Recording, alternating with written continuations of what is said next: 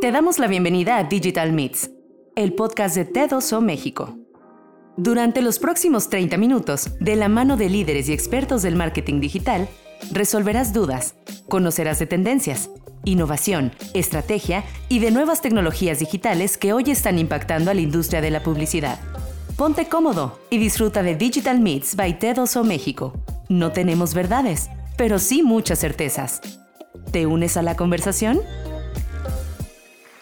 Muchas gracias. Perfecto, pues vamos a pasar ya a una segunda ronda de preguntas dirigida a cada uno de ustedes y comienzo contigo, Ramona, de nuevo. En esta época que estamos viviendo de reactivación y en este momento tan clave ¿no? en, en la historia, como decía como decía Andrés, en, esta era ¿no? que nos ha tocado vivir, ¿qué papel juega la responsabilidad social? ¿Cómo crees tú que las fundaciones y las empresas pueden apoyar en esta reactivación colectiva? Bueno, pues el lema de Amar, al final del día, es ser responsable socialmente. Eh, nosotros venimos de, de una situación muy privilegiada y creo que debemos y tenemos que inculcar en toda la familia, en todos los amigos, compañeros, eh, tener esa responsabilidad social. Tenemos un México que después de la pandemia eh, pues va a estar mucho más afectado de lo que estaba antes. Entonces sí es muy importante que todas las empresas tengan, aunque sea una pequeña aportación, y que hagan eh, la responsabilidad social también con sus trabajadores. Nosotros, Nieves y yo, lo hacemos desde nuestras trincheras eh, con el mayor de los cariños, con, uniendo fuerzas y esfuerzos para poder empoderar a estas mujeres de Chiapas y enseñarles y demostrarles que lo que ellas hacen tiene muchísimo valor y que no podemos perder al final del día esas tradiciones que se están perdiendo porque muchas de las mujeres de estas comunidades tan rezagadas se están yendo a las grandes ciudades para buscar oportunidades. No podemos perder estas tradiciones que al final del día nos definen como mexicanas y pues bueno, nuestra responsabilidad social es esta, el unirnos, el apoyar cada quien de la manera que pueda, con las posibilidades que cada quien tenga, pero sí inculcarlo y que sea parte, inclusive en las escuelas, de, tener esta responsabilidad social. Perfecto. Ramona, muchas gracias. Nos ha encantado escucharte y, yo creo que, el público que está aquí presente, que mm, en su, en su mayoría probablemente no había escuchado hablar todavía de Amar, porque Amar va a ser algo muy grande, que se sepa ya desde aquí, va a empezar en el año 2022, pero esto va a durar muchos años, va a ser un proyecto a largo, a largo plazo, lo digo aquí porque va a ser un proyecto en el tiempo, habrá más ediciones, y harán más ciudades, incluso, como decía Eugenio López de Jumex, que está participando muy activamente en AMART, esto tiene que trascender fronteras. Así que... Eso es parte de lo que queremos nosotros, no solamente ayudar ahora a esta comunidad, sino en, dentro de las posibilidades y que esto vaya creciendo, pues ayudar a las más posibles comunidades que, podamos llegar. Perfecto, Ramona, pues muchas gracias y un aplauso para Nieves, que también está ahí sentada. Nieves.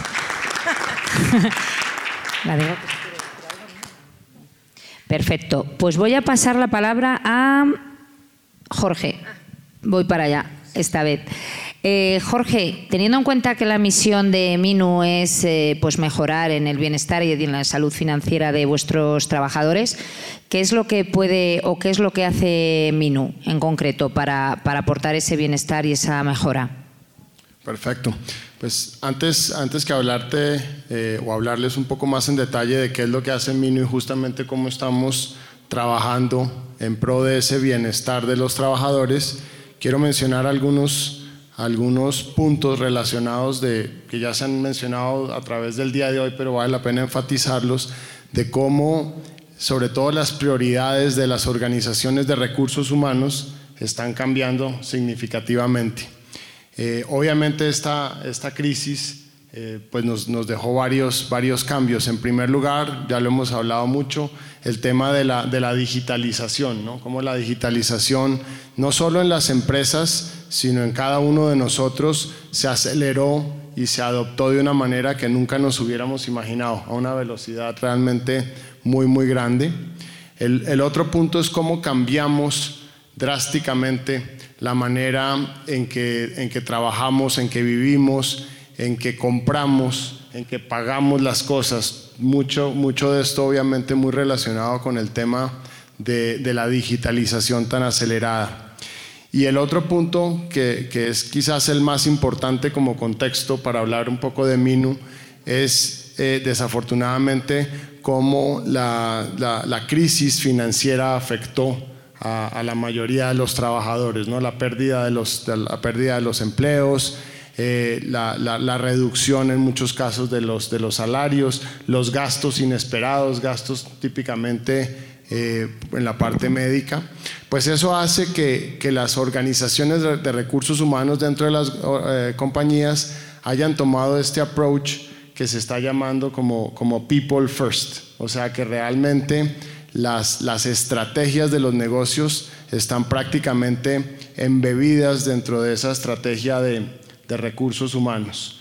Eh, y la realidad es que están estas organizaciones y todas las empresas en la búsqueda de, mejores y de más beneficios que puedan ayudar a aliviar esta situación. Lo mencioné anteriormente como esa crisis financiera y ese desbalance que puede haber en el bienestar financiero termina inmediatamente repercutiendo en el tema físico eh, y emocional. Entonces, eh, nosotros en Minu, eh, como lo mencioné también anteriormente, somos una compañía que trabajamos con un concepto básico que es el, salario on demand, eh, a esto sumado de un tema de, de, educación financiera. Creo que también a lo largo de, de la tarde hemos hablado cómo hoy en día prácticamente todo lo podemos y lo estamos consumiendo, bienes y servicios on demand, ¿no? Estamos hablando desde, desde el súper, eh, un viaje en el coche, cualquier cosa está siendo en este momento on demand y como mencionábamos, seguramente una tendencia que, que más que ir a frenarse se va, se va a acelerar exponencialmente. Entonces, nuestro, nuestro concepto básico que es mejorar la salud de, financiera de millones de trabajadores está apalancado, como lo dije, en el salario on demand y, el, y la educación financiera. El salario on demand básicamente quiere decir que los trabajadores pueden tener acceso a su salario ya trabajado en el momento en que quieran, o sea, no tienen que esperar a, a, los ciclos de nómina de sus correspondientes compañías, sino a través de la aplicación en cualquier momento pueden solicitar ese salario que ya han trabajado. Lo más importante es que no es, no es un crédito, no es un préstamo, no genera intereses, es inmediato, es 24/7. Entonces con eso lo que estamos logrando justamente es mejorar la situación de liquidez de esos trabajadores para evitar que tengan que ir a endeudarse con tarjetas de crédito, a, créditos con tasas de interés alto o inclusive lo, lo, que sabemos y conocemos como las tandas que ya se van inclusive a, a temas de, de, usura generando estos problemas en los, en los trabajadores. Según las encuestas que se han realizado, el 75% de los trabajadores encuestados dicen tener estos problemas de, de, estrés financiero que además les ha afectado su, su, situación física y emocional. Entonces, nosotros empezamos con el, con el concepto de salario on demand y la parte de educación financiera, que la parte de educación financiera es el desarrollo de una serie de cápsulas que enseñan a esos, a esos trabajadores cómo ahorrar, cómo invertir, cómo manejar deudas, cómo hacer presupuestos, o sea, desde temas, desde temas muy básicos que necesitamos eh, educar financieramente a la población en general. Y justamente hablando, uniendo con, con la primera pregunta de cómo hemos apalancado un poco las, las oportunidades, hemos seguido trabajando en el desarrollo acelerado de productos eh, que nos permiten ir más allá de ese, de ese, bienestar financiero. Productos como lo son seguros de vida, eh, coberturas médicas, telemedicina, o sea que cada uno de esos trabajadores a través de la aplicación pueda tener acceso a diferentes soluciones que les van a dar esa tranquilidad muy enfocada en el tema financiero eh, físico eh, y, emocional.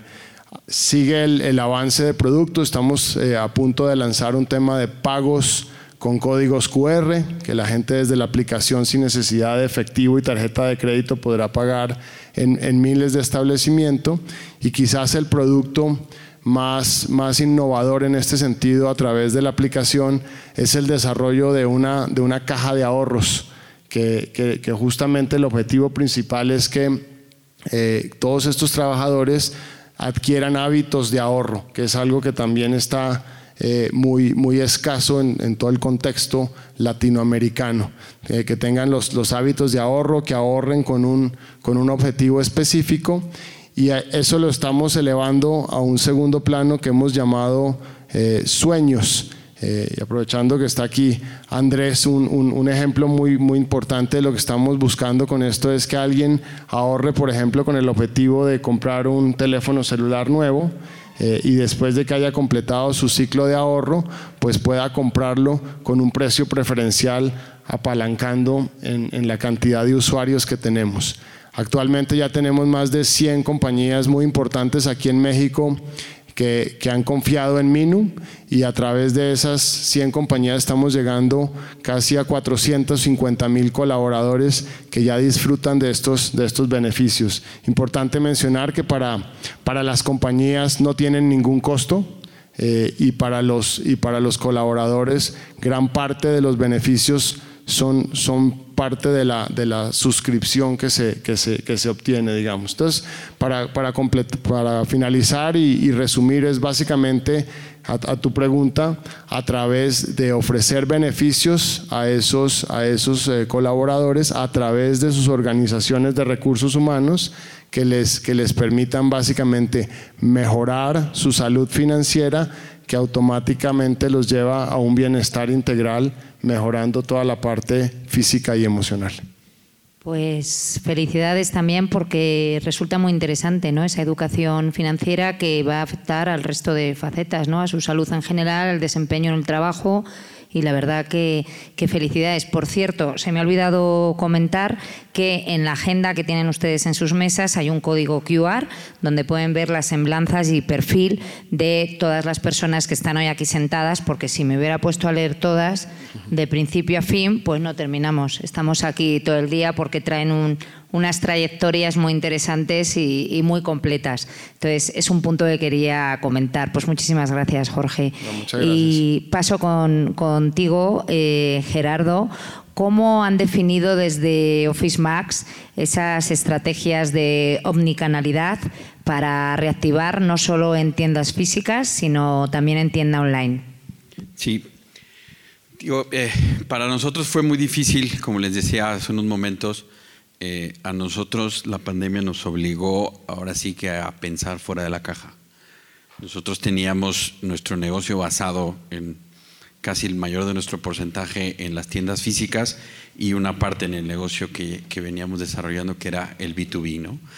Eh, al final creo que llegaron muchas cosas con la pandemia que, que llegaron yo creo para quedarse el tema que mencionaban de Rappi, Corner Shop, son plataformas que nosotros ni siquiera visualizábamos como una plataforma para vender nuestros productos y se convirtió en una plataforma, ambas muy importantes, y se convirtieron en, nuestro canal, por ponerles un ejemplo, eh, es nuestro canal que vende más cartuchos para impresoras, tanto Rappi como Corner Shop. Entonces fue impresionante el crecimiento que tuvimos de ventas porque pues yo creo que a todo mundo le ha pasado, se te acaba la tinta y el que te lo lleva más rápido en este momento pues es es Rappi Corner Shop, ¿no? Entonces, al final nosotros con este tema nos vimos obligados incluso eh, a explorar diferentes formas de venta eh, y luego ya vendrán los canales, pero nos aprendimos a vender por WhatsApp. Este, todas las tiendas crearon su WhatsApp y los pedidos los recibía cada una de las tiendas. Nos cerraban las tiendas, no las abrían y no las volvían a cerrar. Este, vendíamos por la puerta de atrás y diferentes cosas, ¿no? y al final yo creo que eh, la pandemia nos enseñó que había que explorar, obviamente, diferentes caminos y, es eso, ¿no? Al final, pues los proyectos que vendrán son enfocados hacia esto, ¿no? Hacia, hacia no perder de vista que existían desde antes de la pandemia canales que pudimos haber explorado y que no lo hicimos hasta que no nos vimos obligados a, ¿no? Entonces, creo que es todo este tema de conocer la data, de conocer la información, de meternos en el tema de los diferentes canales eh, nosotros sí nos, la pandemia nos despertó, a fuerza de ser sinceros, sí, sí nos abrió los ojos en todo este tema y, es, lo que de alguna manera empezamos a explorar. ¿no? Y, al final nada más un punto, y, tocando la, creo que la plática de Jorge con el tema del recurso humano, eh, creo que podemos hablar de omnicanal, podemos hablar de tecnología, podemos hablar de muchas cosas, pero para nosotros fue vital, y yo creo que para todos los que estamos aquí, el, recurso humano, ¿no? Al final, eh, pues sí, cerramos un corporativo, mandamos a toda la gente a su casa, pero para nosotros fue impresionante el valor de la gente por no dejar de ir a trabajar a las tiendas. ¿eh?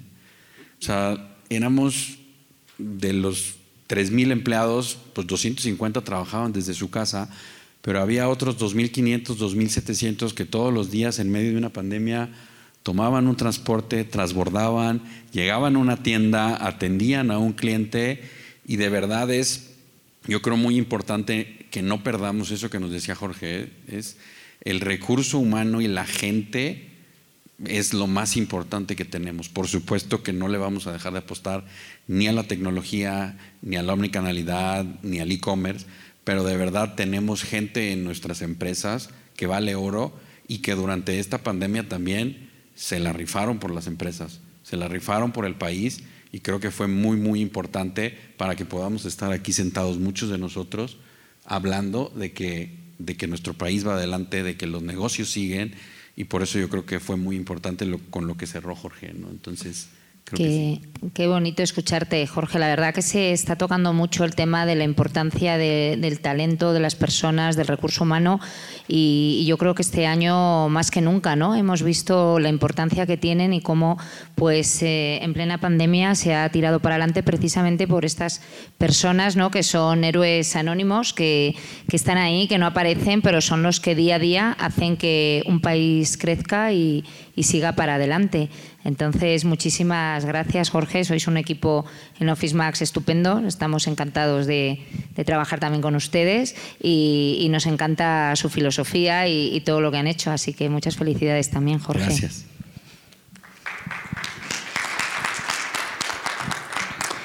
Muy bien, Emilio Aliaga, ya vengo para este ladito otra vez.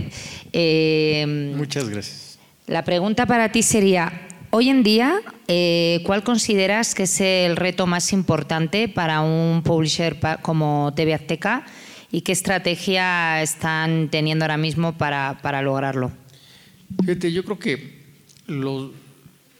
con, todo este cambio que, ha habido, uno de los negocios más, se volvió de los más competitivos, es el de, el de ser un publisher, un generador de contenido, ¿no?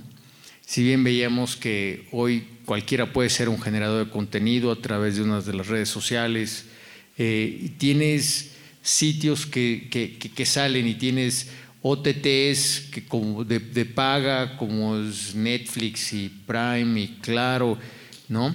Y, siguen habiendo, y hay otros que están en, en, el sistema de, de AVOD, ¿no? Basados en publicidad, como está este YouTube, está Tubi, ¿no? está Pluto TV.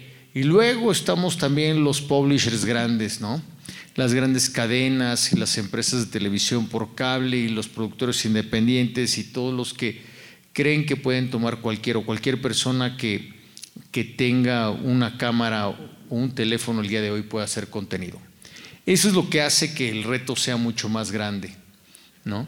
Eh, una de las cosas que, yo le digo mucho al, equipo, le digo, es, tenemos que, ver qué cosas vamos a hacer y cómo vamos a enfrentar ciertos, ciertos, no problemas, sino ciertos retos, porque la competencia es el chico que está en su cuarto o el productor independiente que está en su estudio generando algún contenido.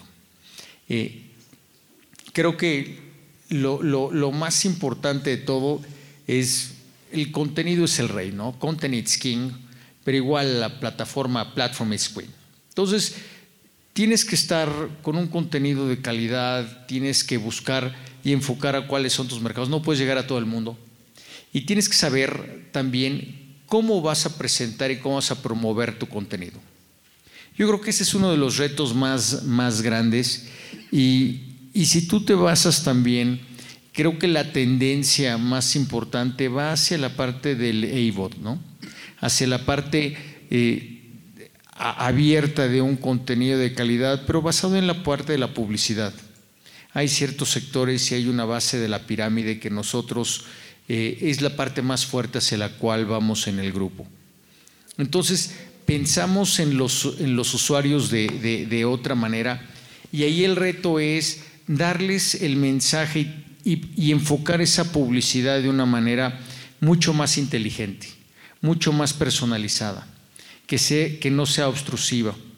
Entonces, creo que el, gran reto es hacer cosas de calidad enfocadas a las diferentes audiencias y, haciendo un complemento de lo que está en el mercado.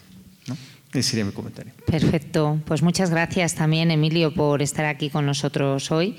Y ya sabes que en todo eso también pues, te apoyaremos a conseguir todos esos objetivos. Y muchas gracias por acompañarnos.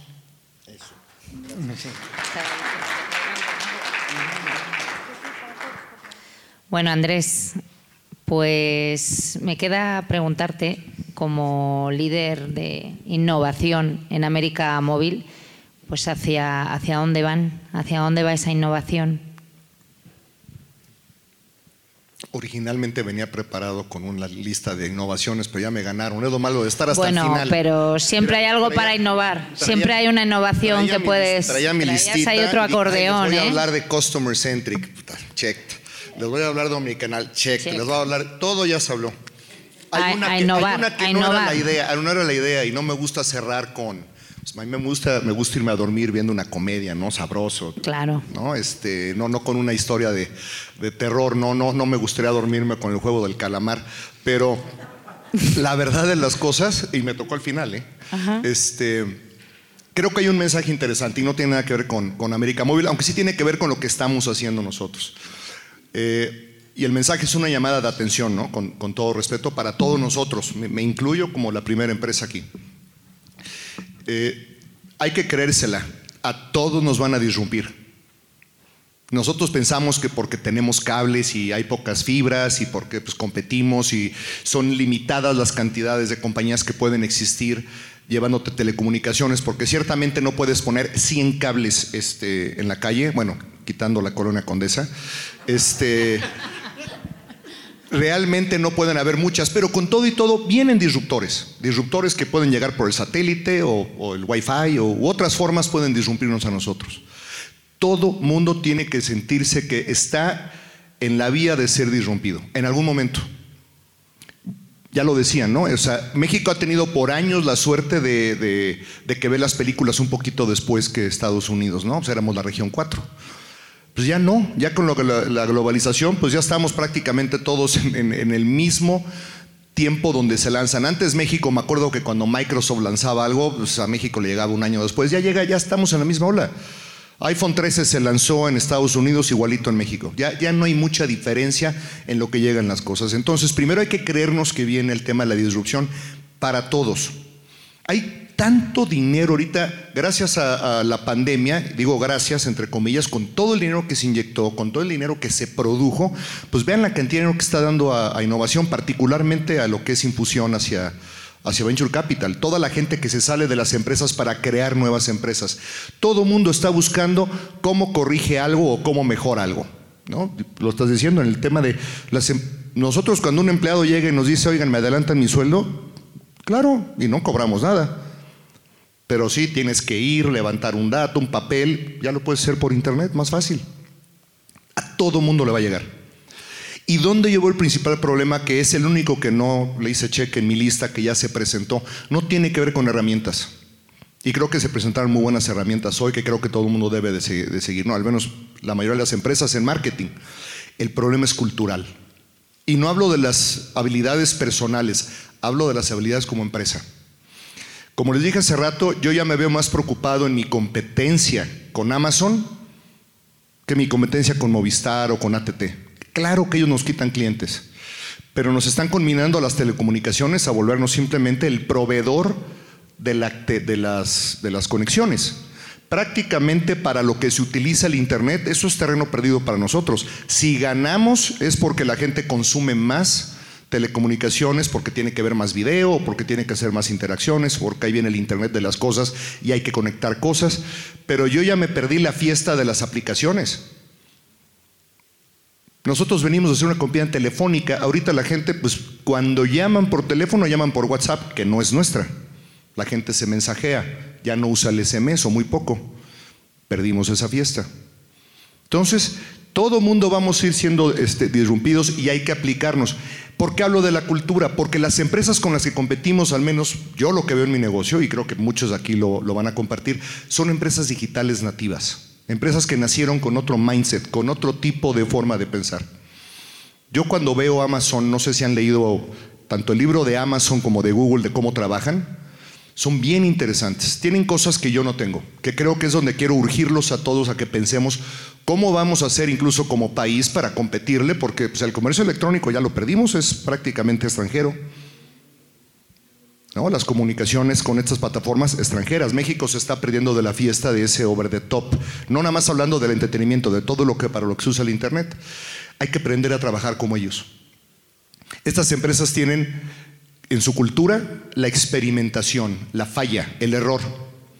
Aquí tú cometes un error y ahí te va el palo. No lo cometas dos veces. Bueno, ciertamente nadie que quiere que cometan errores, pero en estas empresas se aplaude el que experimentes. En Amazon es obligatorio tener que experimentar. Te miden por la cantidad de A-B testing que hagas. ¿Cuántas pruebas estás haciendo para conocer cómo vas a vender más? Te lo miden, no nada más es un tema subjetivo. En Google le tienes que destinar 20% de tu tiempo a promover algo nuevo. El tema ágil, por ahí creo que lo vi. Mucha gente piensa que ágil es, ah, trabajar ágil, trabajar rápido. Bueno, sí, pero el tema ágil viene de una metodología de desarrollo de software. Aquí no me dejará mentir mi, mi amigo Emilio. Viene de, bueno, se originó incluso en la industria automotriz hace 40 años, pero el que lo popularizó es la industria de software.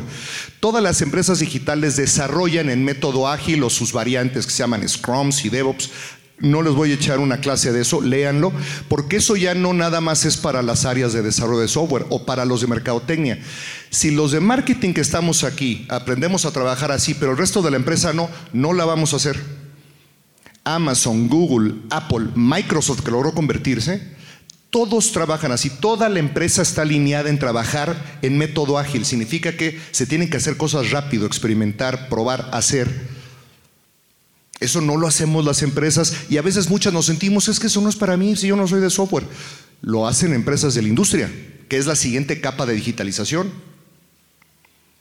Entonces créanme que cuando yo veo qué hace falta, dónde hay un mensaje que dejarnos a todos para activarnos hacia adelante, es en, el tema cultural. La transformación digital tiene un componente, ya creo que se dijo aquí, de mucho de habilidades, pero aquí se habla de cómo vamos a trabajar una empresa, cómo se junta. Y qué tanto el rol de los que aquí muchos dirán, bueno, sí, pues no es mi bronca, yo le he dicho al director general y no me hace caso. Yo creo que gran parte del papel del CMO, que es quien ya está expuesto a utilizar herramientas digitales, es el que tiene que ponerlas en perspectiva de que, oye, sí, yo soy el que las usa, pero el que produce, el que maneja inventarios, el que tiene que empacar, todo mundo tiene que sentirse parte de. Entonces creo que parte de la extensión del trabajo del CMO es cómo se vuelve el líder de la transformación digital. No tiene que ser el de informática. Y se los puede decir alguien que estudió eso, o yo que lo trabajé como también en, la parte de ingeniería. No podemos seguir dejando, con todo respeto, que las áreas de desarrollo tecnológico controlen las empresas. Si todo va a ser centrado en el cliente, y me creen la idea de que tenemos que trabajar como trabaja Amazon y que tenemos que cambiar las formas de trabajo, es el CMO el que puede realmente hacer un cambio importante en jalar a toda la organización a trabajar de esa forma. Y bueno, pues ese es un poco mi, mi mensaje. Qué interesante, Andrés, súper enriquecedor, la verdad, escucharte y nos hace cambiar y cambiar ese mindset que comentas y súper interesante. Y, te interrumpo, perdón, un anuncio porque me, gustó lo que dijo. Lo iba a decir lo que decía Ramona, pero se me fue. Eh, creo que también el trabajo que hacemos, a veces en ese sentido, yo veo que también se ha disrumpido el trabajo hacia las asociaciones civiles, de forma positiva. ¿Cuántas startups no han visto que han nacido para ver cómo fondean a las, a las actividades? Patreon, one billion dólares. Este, eh, han salido estas nuevas. Yo les platicaba hace ratito de estos marketplaces como Fancy o Etsy, que son para creadores originales que desarrollan sus cosas en casa y las venden sin tener que pasar por el intermediario. Gran problema que, que sufren estas comunidades que hacen artesanía es que su producto se vende cuatro veces lo que ellos cobran cuando tienen horas de trabajo detrás de ellas. Entonces, creo que si nosotros ponemos el empeño, mucho de lo que yo creo que dice Ramón, dime si estoy diciendo lo que tú no dijiste, pero mucho de lo que a veces piden las fundaciones, además del dinero, es por favor pongan su cerebro un trabajo y un tantito y ayúdenme con sus ideas de cómo hago yo para que estas organizaciones hagan mejor su trabajo. ¿no? A veces lo que necesitan es simplemente que les destinemos parte del tiempo que lo hacemos para crear o para inventar, démoselo también un poquito a a quienes están haciendo las cosas por, por sostener el país en estas áreas más humanitarias. Pero bueno, en fin. Totalmente. Muchas gracias, Andrés. Terminando también, hemos empezado con responsabilidad social y terminando el discurso también de esta manera, porque desde luego es clave y ha sido protagonista en, en este, en este evento. y Nos encanta que lo haya sido. Esto fue todo por hoy en Digital Meets. Nos escuchamos de nuevo el próximo mes. Mientras tanto, síguenos en nuestras redes sociales. Estamos en LinkedIn, Twitter, Instagram y Facebook como T2O México. Si quieres volver a escuchar este podcast u otros episodios, busca nuestro canal Digital Meets by T2O México en Spotify, iVoox, Google Podcast y Apple Podcast. ¡Hasta pronto!